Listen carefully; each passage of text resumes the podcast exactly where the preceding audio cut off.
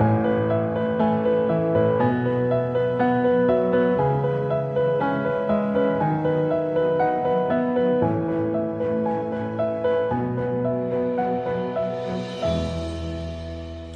und herzlich willkommen zur 55. Folge von Lose to Win. Der Podcast, in dem du hören wirst, wozu verlieren Gutes und warum du dabei immer gewinnst. Heute wirst du erfahren, wie Erinnerungen dir helfen, zu dir selbst zu finden, wenn du den Mut hast, die Blickrichtung zu wechseln.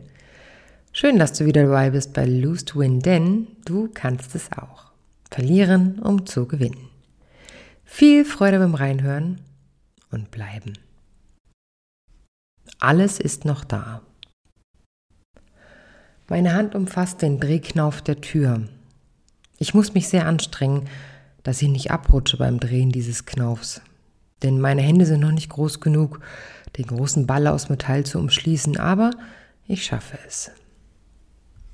Der Geruch von Heizöl und Geborgenheit steigt mir in die Nase, als ich in dem kleinen Vorflur im Haus meiner Großmutter stehe. Ich sehe die Hundeleinen am Haken hängen und weiß, wenn ich durch die nächste Tür eintrete, wird sie da sein, meine geliebte Großmutter. Voller Aufregung drücke ich die goldene Türklinke nach unten, öffne die Tür und stehe im Flur mit Blick in die Küche. Der Hund, den ich über alles liebe, springt mir um die Beine, jedoch ist für mich jetzt nur eines wichtig. Meine Oma. Sie kommt auf mich zu mit ihrem wunderschönen Lächeln, ihre grauen Haare die sie an der linken Seite des Kopfes in Wellen gelegt und mit Haarnadeln befestigt hat, umranden ihr rundes Gesicht und ihre Brille. Sie trägt einen weißen Wollpullover, einen blauen Rock, darüber eine Kittelschürze und Hausschuh. Mit einem lauten Hallo kommt sie auf mich zu und umschließt mich mit ihrer Umarmung. Sie ist groß und rund, meine Oma, und riecht wundervoll nach Moschusparfum. Sie drückt mir herzlich einen Kuss auf den Mund und noch heute höre ich ihr glockenklares Lachen aus diesen Momenten der Begrüßung. Ich habe sie nicht oft im Jahr gesehen als Kind, denn sie wohnte über 100 Kilometer von uns entfernt. Was jedoch gesetzt war, in den Ferien durfte ich immer zu ihr. Ich erinnere eine unbeschwerte Zeit in der Natur, denn sie wohnte direkt am Wald. Viel Kontakt zu Tieren, zu ihrem Hund und zu Pferden, die sie mir immer zum Reiten organisierte, wenn ich bei ihr war. Sie achtete nicht auf Kleinigkeiten, ließ mich auch drei Tage in dreckigen Hosen herumlaufen und sang morgens um neun Uhr laut spazieren mit mir im Wald auf der Hunderunde. Ich habe nur schöne Erinnerungen an sie. Jede Kleinigkeit hat sich in meinem Kopf eingebrannt. Ich weiß noch genau, wie die Steintreppe mit dem gesprenkelten Muster nach oben in mein Zimmer führte und wie sich der rote Handlauf anfühlte, wenn ich morgens mit nackten Füßen nach unten stieg um sie dann unter den Bauch des Hundes, der jeden Morgen unter den Tisch lag, zu stecken, um sie zu wärmen. Jede Einzelheit aus der Einrichtung des Wohnzimmers, der Küche und des Flures erscheint mir klar vor Augen, wenn ich gedanklich zurückgehe. Noch immer sehe ich meine Oma auf ihrem Hocker in der Küche sitzen, ihre Hände kraulen die Ohren des Hundes und sie sitzt einfach da und erzählt und lacht und ist laut.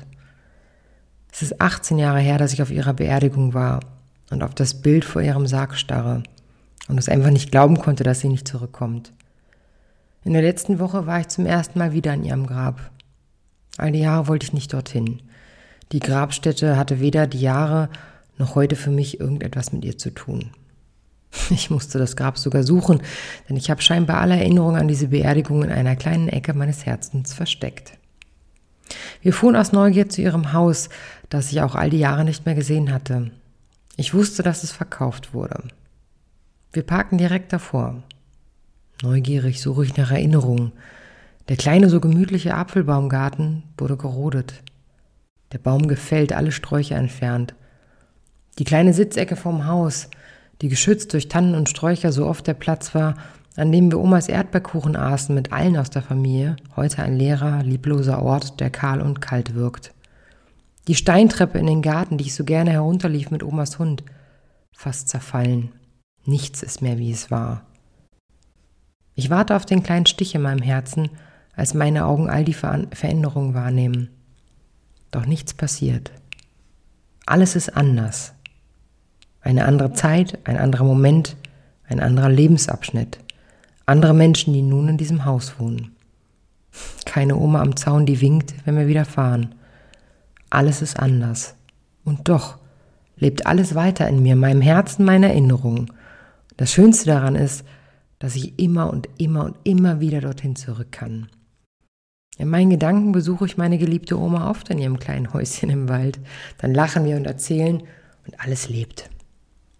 Alles ist noch da. Das kleine Dorf, ihr Haus, selbst der Zaun ist noch derselbe. Und doch ist alles anders. Ich entscheide den Ist-Zustand des Momentes, die heutige Wahrheit über das Haus und auch das Grab als Realität zu akzeptieren. Und ich lächle und bemerke, wie wundervoll warm sich diese Erinnerungen an das Früher anfühlen. Wie oft erinnerst du dich an Situationen, Menschen, Momente aus deiner Vergangenheit, ans Verlassenwerden, den Verlust einer geliebten Person, eine Trennung?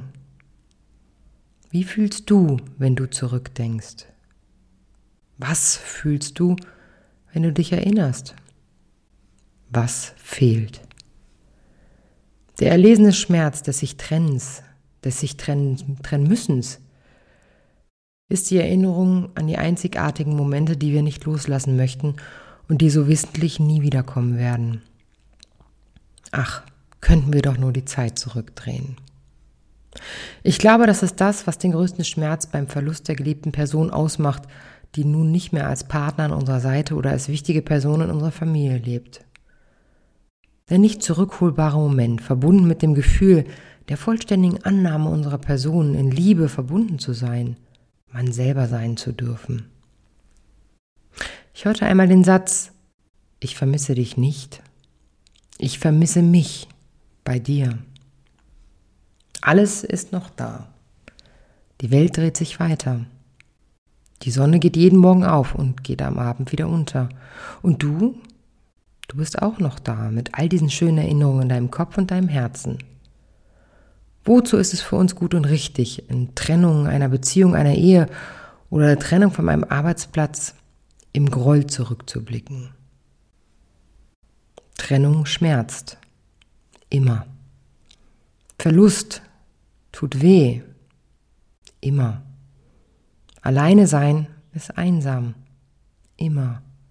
Erinnern reißt Wunden auf. Du kannst dich entscheiden, das Haus der Vergangenheit im Heute zu sehen. Kaputt, nicht gepflegt, nicht mehr gemütlich. Du kannst dir sagen, du hättest alles anders gemacht, hättest Büsche und Bäume stehen lassen, die Treppe in den Garten repariert und die Hecke geschnitten, statt sie herauszureißen. Ja, das könntest du. Ich auch. Du kannst dich jedoch auch dafür entscheiden, alles so zu lassen, wie es ist und dich an das schöne Gefühl in deinem Herzen zu erinnern, wie es einmal war ohne Traurigkeit, ohne Wehmut, ohne Bereuen. Dankbar zu sein, dass du dabei sein durftest, ein Teil eines Momentes warst, der im Herzen weiterlebt, ohne dabei real sein zu müssen. Dankbar zu sein, dass du fühlen kannst, wie du gefühlt hast damals. Nachspüren, ob du das heute auch noch so fühlen kannst. Oftmals holen uns die Trauer und der Schmerz mit gewaltiger Wucht ein. Traurigkeit gepaart mit Hilflosigkeit und Schwächen und Schwäche lassen uns mit noch mehr Wehmut nach hinten sehen, statt mit Dankbarkeit und der Wärme für all die schönen Begegnungen. Und wenn wir mal ganz klar sehen und ehrlich sind, auch in Trennung von Ehepaaren, Freundschaften und vielleicht von Familien, über die wir heute noch verächtlich reden, nur noch böse Worte über haben, kein gutes Wort über haben, ob der ganzen Ungerechtigkeit und dem Ärger, vielleicht der Lügen und des Betruges, so gibt es doch trotzdem auch kleine, feine, erlesene und warme Momente. Einer wird doch dabei sein. Ich bin mir sicher, dass der Dolch der Wut und der Trauer nicht mehr stechen kann, wenn du ihnen Platz gibst, trotzdem auch da zu sein. Denn die Wut und die Trauer haben als Mutter immer das Ego. Es möchte immer bestätigt sein in seiner Wahrnehmung. Man habe keine Schuld gehabt und sowieso hat nur der andere sich falsch verhalten und man wurde ja eh nicht verstanden und eigentlich ist man nur das Opfer und der andere ist der Täter und man redet ganz, ganz viel, ganz lange Jahre schlecht über das, was war. All das kann man jahrelang so machen. Man kann sich allerdings auch entscheiden, dass alles noch da ist. Du jedoch die Blickrichtung änderst Das ist eines der mächtigsten Werkzeuge auf dem Weg zu sich selbst. Die Wahlmöglichkeit, die Dinge mit anderen Augen zu sehen, wenn du es willst. Klar, es ist einfacher im Groll und im negativen O-Ton zu schwingen. Manchmal macht es vielleicht auch ein bisschen Sinn, um nicht hinsehen zu müssen, was da schmerzt und was dich immer wieder trifft. Schöner und gehaltvoller hingegen, sich an das Schöne zu erinnern und es im Herzen und in den Gedanken zu haben. Du bist das, was du ausstrahlst.